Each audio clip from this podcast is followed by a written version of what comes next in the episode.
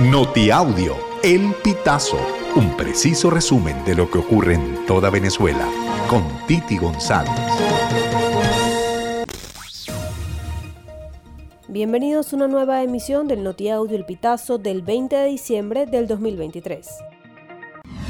Alex Saab llegó al Aeropuerto Internacional Simón Bolívar en horas de la tarde de este miércoles luego de que fuese liberado bajo un intercambio de 36 presos políticos en Venezuela con las autoridades norteamericanas.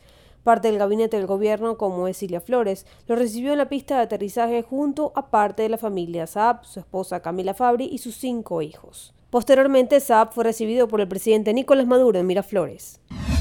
El presidente de la Asociación Civil Súmate, Roberto Abdul, también fue liberado este miércoles, debido al canje realizado por el gobierno Nicolás Maduro con Estados Unidos.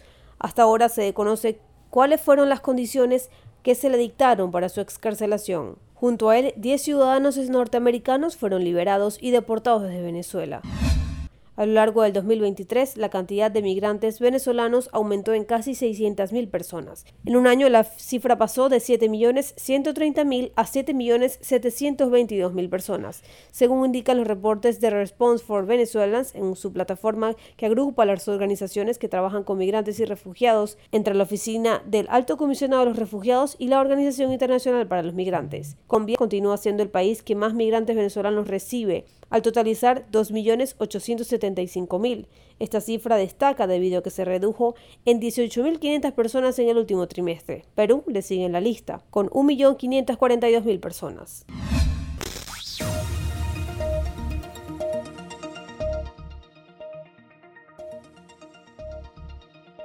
Amigos, así finalizamos. Si quieres conocer más informaciones, ingresa a elpitazo.net.